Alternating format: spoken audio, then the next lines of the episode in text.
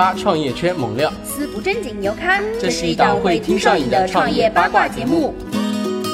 如果你真的是一个特别牛逼的团队，内容上特别牛逼，你就做头部内容。头部内容不管做成什么样子，做成 Papi 酱那样，也会有人投广告的，而且广告费很高。未来会有很多之前做图文内容的这样的一些团队或者这样一些平台，它会慢慢的转变成视频内容。嗯我觉得这个风口可能是比较大的。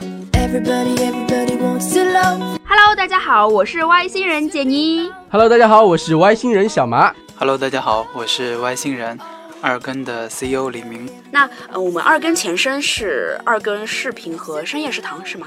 二更是一四年底创立的，嗯嗯然后呢，深夜食堂我们是一五年，呃四月份并进来的，嗯然后呢，在七月份改了名字，嗯对，但是二根其实一直存在，深夜食堂虽然改了名字，但是也是一直存在，嗯有一定的相对的独立性。嗯。那能不能跟我们的听众聊聊现在呃二根的呃主要的业务有哪几大板块？可以先简单的跟我们听众分享一下。嗯，我们二根的这个怎么说呢？大的板块分成四个，嗯第一个板块是内容板块，嗯就生产内容。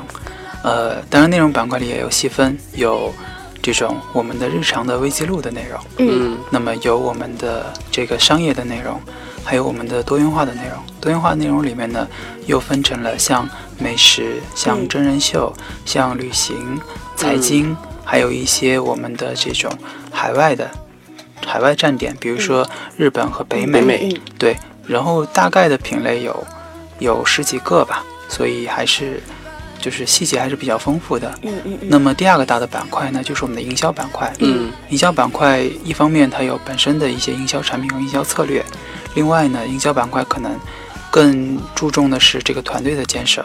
我们在二零一五年，呃一六年上半年的时候，呃建立了像北京、上海、杭州、成都，呃这几个分公司，还有我们在深圳有个办事处。嗯那么这几个地方的建立，其实非常重要的一个原因就是去搭建全国的营销体系，嗯覆盖中国东南西北，就四个大的核心区域。那么，所以我们的营销板块非常重要的一点，就是在营销团队的建设上，嗯还有这种客户的开拓上，嗯以及客户的服务上。那么第三个大的板块就是我们的运营板块，嗯，分为我们的自媒体运营，还有视频的推广和发行。那么这个板块的话，其实，呃，我们之前还有个方法论嘛，叫做 W 加 T 加 N 加嗯 S，、嗯对吧嗯？这样的一个方法论，就是我们就不断的去开拓渠道，然后呢去推广我们的内容。那么第四个板块就是我们的平台生态，呃，导演平台。嗯那么这个板块呢也分两个部分，一个部分呢是呃我们的这种技术平台，主要是基于互联网的一种，我们提供效率工具，还有提供这个大数据的服务，那么还有这种视频内容生产的这样的一些资源。嗯啊，另外一个板块呢就是我们的导演。就是嗯导演生态，嗯那导演的话主要是线上线下结合吧。我们现在全国各地到处跑，其实就是去呃吸纳各种各样的导演，然后呢给他们提供，比如说资金、项目的扶持，还有一些做一些联合出品的一些工作。我们在这个板块里还有对接了全球大概一百多个电影节，嗯其实就是一是一是去发现和吸纳更多的人才，第二个呢是把我们在整个导演生态里的这样的一些导演和好的作品，也去让更多的人知道，也去帮助这些导演他们去提升自己的一个作品的曝光和他们自身的一个啊、成就感吧。嗯嗯。那现在二更就是呃每年会拍多少条视频呢？我们一六年大概是一千条，一七年的时候我们计划拍五千条。怎么样保持这一个节目的一个或者一个视频的一个完整性？嗯，我们在二零其实一五年、一六年，我们一直都做了很多探索。嗯探索什么呢？探索的是我们去呃制作更多的、更多元的内容。但是呢，有的探索成功了，有的探索失败了。那么，无论是成功还是失败，它非常重要的一个原因，就是就来自于两点。第一点是自身团队的这个经验不足，在这个品类上的经验不足，呃，能力可能也不合适。第二个原因呢，就是这个在这个品类相关的一些资源嗯可能不够丰富。这是失败的经验，成功的经验其实也是一样的。如果团队对这个门类比较合适，资源也比较匹配到位的话，这个门类就一定会成功。所以，我是不是可以理解你刚才说的这个问题？就是说，因为每个品类它其实嗯它的内在逻辑也会有一些不一样。那怎样我们去可以把这么多的不同分门别类的品类把它做好？那我们回到刚刚说的，就是，呃，每年，呃，未来二零一七年是要拍五千条视频，是吗？那呃，所有的视频都是自己的制作团队去制作的吗？嗯，不是的，嗯，因为拍一条视频其实周期还是蛮长的，一般来说需要一个团队，呃，至少一到两周的工作时间。你想想看，五千条，那至少是五千到一万周，然后而且是一个团队，还不是一个人，是，所以时间是非常长。嗯，那么就昨天我也介绍了，二更现在其实是一个内容生产平台。嗯。我们除了自己的团队生产内容之外，我们更多的是依靠我们的合作伙伴和导演生态产生的内容，呃，这个才是未来二更发展的一个嗯更具爆发点的一个地方，因为内容生产嘛，它一定会遇到瓶颈，无论是产量，嗯。还是你的嗯创意，呃，总有一天会被榨干的，嗯会而且会很快榨干，很快遇到天花板的，所以完全靠我们自己的团队是不太可能的。嗯嗯，想想看，如果我们要拍五千条，我们自己要拍五千条视频，我们得搭建一个多大的团队？嗯而且未来我们还希望生产一万条、两万条视频的时候，不可能让团队无限的扩张。一方面呢，这个成本太高，而且特别是它的管理成本会几何级的增长，嗯所以一定是要依靠我们的一个合作伙伴生态和导演生态的建设来完成。嗯嗯这也是为什么我们把一七年的一个非常重要的一个方向，呃，我们有两个非常重要的方向。第一个方向呢，就是基于产品多元化的嗯呃营销的一个体系的完善。第二个方向呢，就是我们整个导演生态、合作伙伴生态的完善。嗯嗯所以我们会在内容生产上更多的依赖于我们的合作伙伴生态。嗯这也是我昨天也提到一个词，叫做二根，我们独特的生产关系和生产力，就是指的是这一点。嗯。那如果是一些嗯小的制作团队，他想要加入二更的话，他有哪些标准呢？基本上来说的话，二更现在变成了一个平台，嗯平台的价值呢，就是为平台上的这些合作伙伴去赋能。比如说，呃，我们现在对合作伙伴其实一个基本的要求就是他要有比较好的内容生产能力。嗯只要他能够生产好的内容，那么他后续的推广、运营、营销啊等等问题，我们都可以帮他解决。嗯所以呢，这个我们当然还会帮他嫁接一些资源，比如说一些 IP 的资源、嗯或者嗯 KOL 的资源、嗯都是可以的。那么，嗯，对他们的要求就是内容上内容的生产能力和质量。嗯呃，在这一块的话呢，我们首先我们会有一个自己的一个体系来控制。嗯呃，当然这个主要是靠人嘛，因为内容生产还是以以人为本。嗯那另外一个就是我还是会进行一些尝试，嗯初期我们会有一些类似于入学考试一样的，啊会去出一些题啊嗯之类的。评判标准。对，然后呢，当这个团队它产出的内容，嗯，包括它的这个生产周期和成本达到我们的需求，或者达到我们的这个评估的标准的时候，嗯嗯我们才会进行更深入的合作。他们是笔试还是直接交作品啊？嗯，交作品是最后的成果。嗯当然从，比如说从最早的选题、嗯策划、脚本，啊，到到后续的拍摄过程，包括成本的控制、时间的控制，嗯最后成片出来，这整个流程我们其实都是要都是要控制的，都是要评估的。那这个二更伙伴是以团队的形式招募吗？就不招个人是吗？嗯，呃，分两种，嗯一种呢，二更伙伴是以团队形式，嗯我们的导演扶持计划嗯，可以是个人。嗯哦，明白明白。呃，符合要求的伙伴进入了二更之后，嗯、二更会怎么样跟他们进行一些呃利润上的分成呢？大家也大概能想得到，嗯就是说我们会扶持他基本的拍摄的成本、嗯内容生产的成本。其次呢，呃，我们会帮他嫁接一些营销的资源，嗯嗯嗯那产生的收益，它的可能净利润的部分，按照一定的比例，嗯双方的贡献程度嗯去分配。嗯嗯嗯。Everybody, everybody wants to everybody, everybody wants to be loved. 明白。那嗯，我我们可不可以偷偷的打听一下，比如说品牌方如果是需要二更来定制商业视频的话，它的价位是多少？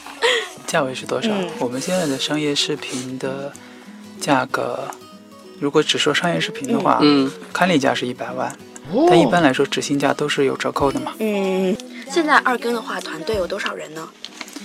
呃，精确的、正式的是三百五十二人。那我们听说，嗯、现在二更有那么多人，那只有三三个同事在运营那个食堂的这个号是吗？是的，哇！但是是虽然只有三个人运营，可是每篇都是十万加哦，超酷！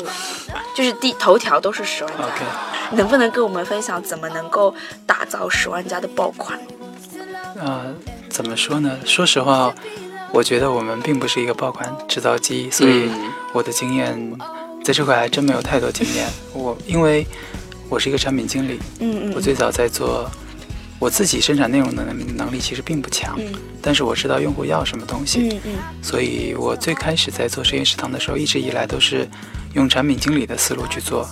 那产品经理的思路是什么呢？就是说，呃，我会把整个运营的体系、架构还有逻辑梳理清楚，嗯呃，然后我会在每一个逻辑上、每一个细节上都去安排相应的工作。嗯但是呢，不是每一个工作都会达到满分，嗯，特别是像内容这种情况，你很难做到满分。是所以我现在在深夜食堂运作的第一年，我更多的是用这种产品经理的运营的方法，去不断的增加新用户。嗯就想什么样的方法可以增加新用户。当你把用户量做起来之后，你每篇十万加就不是问题了。对，其实内容我觉得我我对我们的内容，我觉得只能打七十分。那公众号上面的现在的推文，你刚刚说打七十分嘛？呃，那这些是你们自己在写，还是会接受用户投稿？其实主要是作者约稿嗯和、哦，和一些呃一些作者他的已经发布的内容的一些转载。嗯，明白明白。就是如果自己有特别写的好的一些嗯写手，也能自荐吧？应该。其实我们之前尝试过，嗯我们大概一周会有这个两篇一到两篇的头条是我们原创的。啊不过我也觉得我们自己的原创能力不是那么强。比如说，我们知道哪些选题嗯它会是爆款，嗯但是呢，我们自己要把这些选题扩展成实实在在的内容。我觉得我们团队尝试过一段时间之后，我觉得还是没有这样的嗯能够达到八十分以上的能力。嗯，所以我现在还是说，OK，我是产品经理嘛，我就把选题先列出来，然后让让这些真正能够生产好内容的人，嗯他们来把这些选题完成。那哪哪些选题会比较容易成为爆款呢？每个平台不一样，嗯，你像那就以我们的平台，这个食堂为例好了。我不想说的那么细，嗯我想说个方法吧。好，我们每天都会去，呃，就是复盘我们的数据，嗯基本上的话，积累了一年之后，你就会总结出一很多关键词。嗯这些关键词有些关键词它是它是爆款的关键词，有些爆关键词它一定是拉低平均线的关键词。我们尽量避开那些差的，嗯多用那些好的。嗯嗯第二个呢，就是你会总结出一些句式，嗯，这些句式呢，用户他他特别容易理解，啊或者特别能够产生非常好的化学反应。取标题的时候是对吗？，然后使用了这些句式，你的效果就会好。然后呢，基本上你还有一个就是热点嘛，热点就不用说了，你把这几个凑一凑，然后你就可以不断的产生新的约稿的话题。哎，那我们看到就是不管是呃二根食堂还是二根的公众号上面，都会有那个跟物的那个电商环节，嗯是吗？那呃二根对电商的布局和未来发展是怎么样的呢？其实我们自己做电商只是一种尝试，嗯并没有把它放作为一个重头戏去做。嗯而且我们在初期的时候走了一些弯路，嗯最近慢慢的才把它找到一个比较可能，呃比较明确的方向。嗯呃，但是二根本身的我们的一个愿景，还是做新媒体视频内容生产一个平台，搭一个平台，它最重要的是几个模块。第一个呢，就是说这些内容如何生产；第二个是如何服务好这些生产内容的人；嗯。第三个呢是如何把它更好的嫁接市场和渠道。嗯。这是我们比较关注的。呃，说实话，电商这个板块，它就是电商这个形式，只能在这个板块里很小的一部分。比如说，我们如何去更好的对接市场和渠道，嗯。可能电商是一种对接的形式，嗯嗯是一种商业转化的形式，嗯。但是呢，它不是最成熟的，也不是需求量最大的，所以它只能算是我们的一个一个小的孵化的一个创新的一个项目，应该这么理解。那我看到昨天也有像那个米味传媒的马东也来到了现场。那我们的听众可能比较熟悉的是，呃，米味传媒有那个好好说话，有奇葩说这些产品。那呃，它主打的是一个长视频的综艺吧，现在能够这么理解。那和二更的话，未来会有怎样短视频的合作呢？昨天马东老师也提到了，嗯说长视频和短视频它的底层逻辑不一样。嗯因为长视频的话，大家已经比较熟悉了，更多的是一个呃内容消费和这个消磨时间的一个门类。那么短视频呢，现在它的作用可能跟长视频不太一样，因为呢，它是在一个流动的时间里、社交的时间，或者是说在一个碎片化的时间里快速的消费的一个内容。它你说作为下饭菜吧，时间又不够，但是呢，你作为消磨时间的话，那需要海量的内容。嗯那么你需要，如果你需要一些知识点的话，或者是文献功能的话，短视频它可能又跟长视频的逻辑也是不一样的。所以呢，嗯，二更我们之前也尝试过做一些长视频，但是呢，嗯嗯呃，发现可能时机还不够成熟。嗯那么马东老师他们也尝试过做一些短视频，也发现呢，好像呃可能还在摸索当中，嗯所以可能呃我们接触的之后，发现彼此都是需要做一个互补的。嗯所以未来在短视频的方向，跟马东老师这边还是会有合作的。嗯嗯嗯。那像这几年就是短视频的话，就是 Papi 酱，然后艾克丽丽、穆亚兰，小明哥觉得就在未来短视频的新风口又会在哪里？会有哪一些呢？从我的角度来看，我会觉得说，最大的风口还是在于现在所有的内容形式都在往短短视频这个方向去迁移，或者说往视频这个方向去迁移。那么未来就是未来会有很多之前做图文内容的这样的一些团队或者这样一些平台，它会慢慢的转变成视频内容。嗯。我觉得这个风口可能是比较大的，嗯。它会牵动整个行业。比如说，嗯，你可以设想一下，未来如果淘宝它上面的商品详情或者是商品的图片越来越多的变成视频的时候，嗯它会牵动的部分，一是对商家来说，他去做商详，他就要有视频团队来配合他。嗯。那么第二个，有这么多视频的需求，那么视频的这样的一些人才嗯。的需求就会增加是，可能会有越来越多的院院校会嗯。开辟视频相关的专业和课程，嗯。然后会有越来越多的培训机构会进来，很多以前做视频的团队和做视频的大咖，可能就会转变成一个导师的角色，然后呢，整个像视视频生产的嗯供应商、器材、场地、设备，呃相关的，包括甚至像音乐、音效这样的一些团队，他们其实都会迎来一个行业的一个发展的一个势头。就是我觉得这个影响可能是最大的，因为它是牵动整个行业的一个影响。哎，那我们小明哥能不能给到我们的呃短视频内容创业的团队啊，给到一些实质的建议？他们应该要呃构建一个团队的话，应该怎么做呢？嗯，我觉得先说建议吧，嗯几个部分。第一个部分呢，呃，我刚才提到了二更有几个板块，那么刨去平台的板块，它有内容的板块、运营的板块，还有营销的板块。嗯，所以如果我对于内容创业者的建议来说，如果要做内容创业，得首先把这三个板块架构好。呃，我觉得这个是基础，那就看你们团队它自身的优势在哪。如果它是一个内容优势的团队，那么他们要想好，他们要引进或者是说架构一个比较好的运营和营销的板块。嗯那么如果它是一个营销比较强的团队呢，嗯那么他们可能面临的最大的问题是如何做出好的内容。嗯嗯那可能要引入相应的一些优秀的团队。嗯呃，这个我觉得是比较重要的。我之前其实接触了大量的内容创业者，嗯，其实现在刚才也提到了，现在是一个内容创业的好时代，嗯。因为现在有大量的平台用户和渠道的需求，对于内容来说，基本上现在有非常多的内容平台的人自己啊、就是平台的人自己出来创业 做内容。嗯，是的，是的，就因为他他首先有这些资源，是。嗯其次是说他知道用户喜欢哪些内容，嗯。所以他去做内容创业了。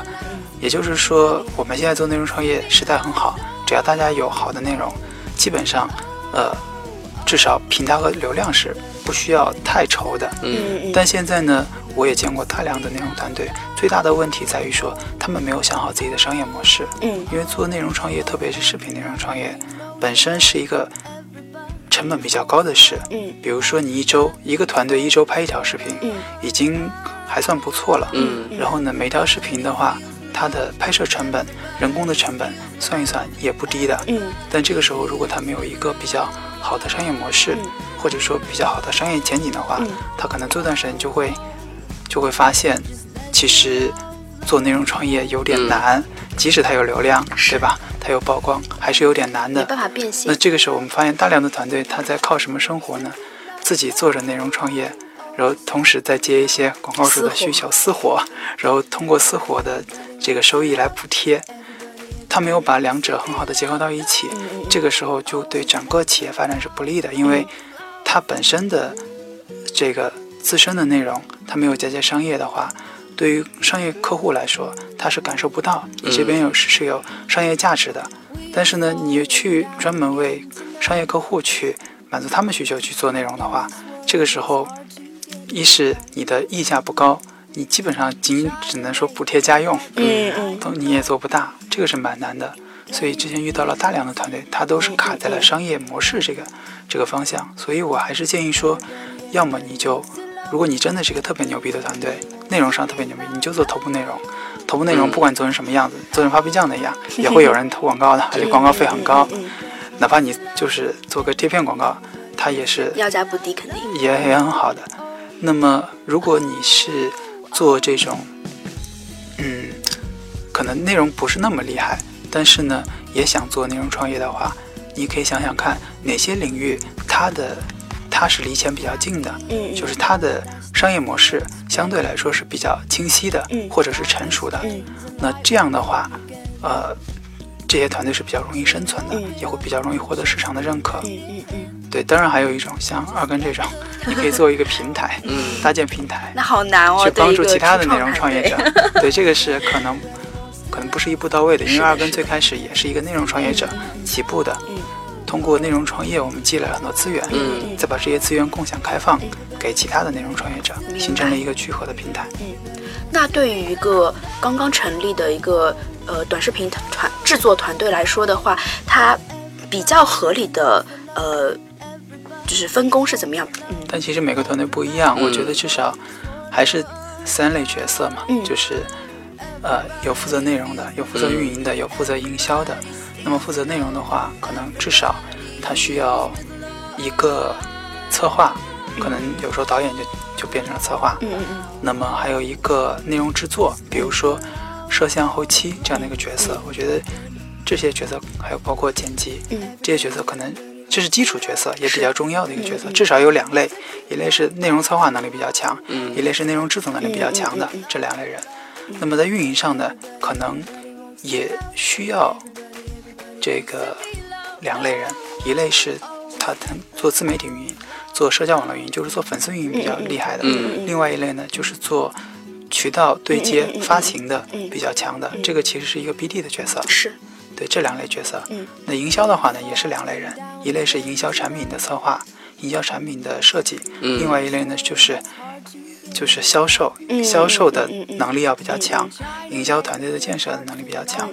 但是基本上的话，如果是一个最早初创团队，可能就是三到五个人的一个配合。嗯。但是呢，大家要各各有所长，嗯而且可能你还要你会发现你创立以后，你还得管着行政、人事、财务的事情。嗯，是的，是的，现在大量的团队还是遇到我刚才说商业模式的问题。其嗯实嗯背后对应的是什么？背后对应的是说，大量做内容的人，他们没有这种营销的经验，嗯嗯嗯嗯嗯对，没有营销的经验，这个就会就会遇到非常多的问题。首先，他在设计内容的时候，他就没有把营销需求考虑进去，他可能更多的还是从个人的喜好嗯或者是对市场的一个嗯简单的判断去做内容的。另外一个呢，就是呃，有时候他们会抗拒，嗯会抗拒这种商业意图呈现在节目内容当中。嗯嗯。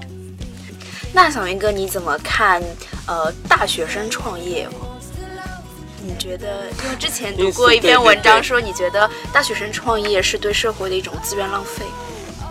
嗯，可能这个话要再继续说的完完整一点，嗯就是说现在很多大学生，呃，我不知道现在啊，说实话，我真不知道现在大学生怎刚毕业么想的，了。刚毕业。我这我那个年代，嗯可能前后两年的时候，呃，很多学生还说我出来以后我要开始创业，嗯，然后呢，可能凑几个兄弟就一起 凑些钱。呃开公司了 或者想创业了，呃，当然那个时候也受整个环境的影响。嗯我记得我毕业的那个年代正好是互联网创业的高潮，嗯，是。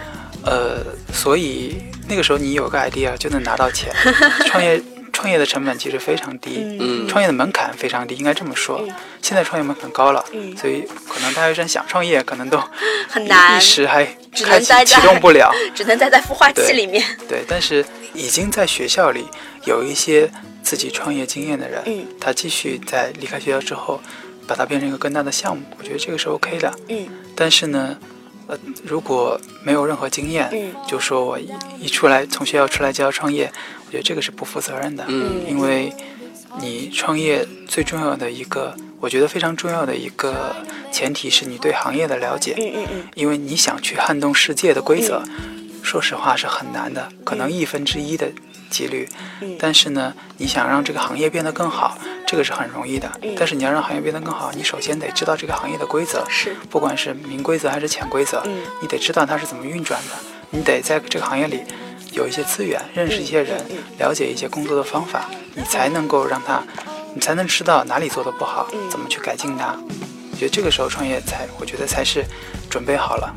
嗯那我们那个耳机前的听众也可以跟我们一起在评论区讨论，你觉得大学生创业是不是一种资源浪费？嗯、你可以在评论区发表你的看法哦。and light will come again. 聊完了比较沉重的、比较严肃的干货内容，那我们现在聊一聊一些比较活泼有趣的我们小明哥的个人问题。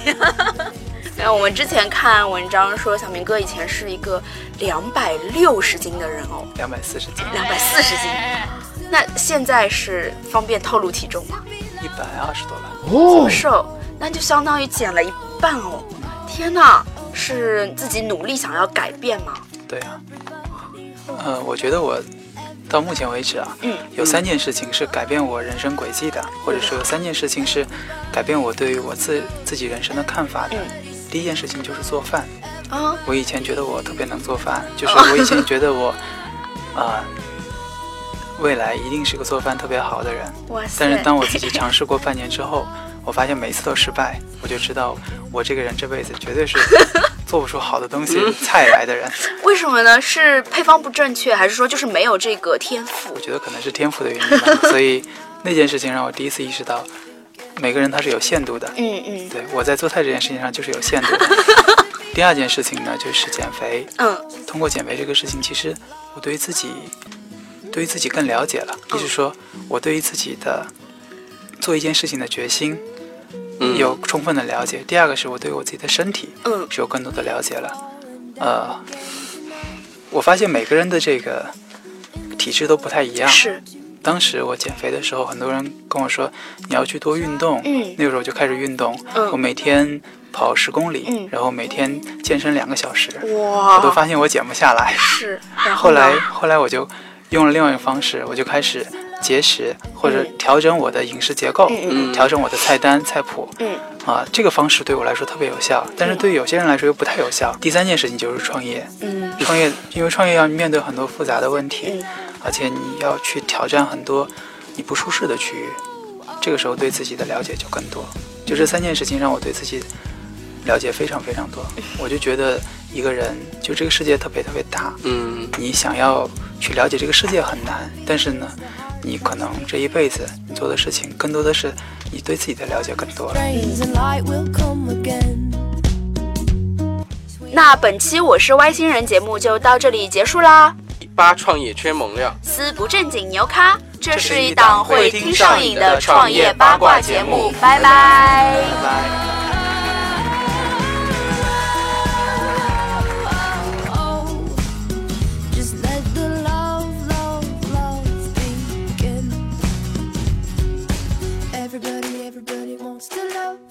Everybody, everybody wants to be loved. loved.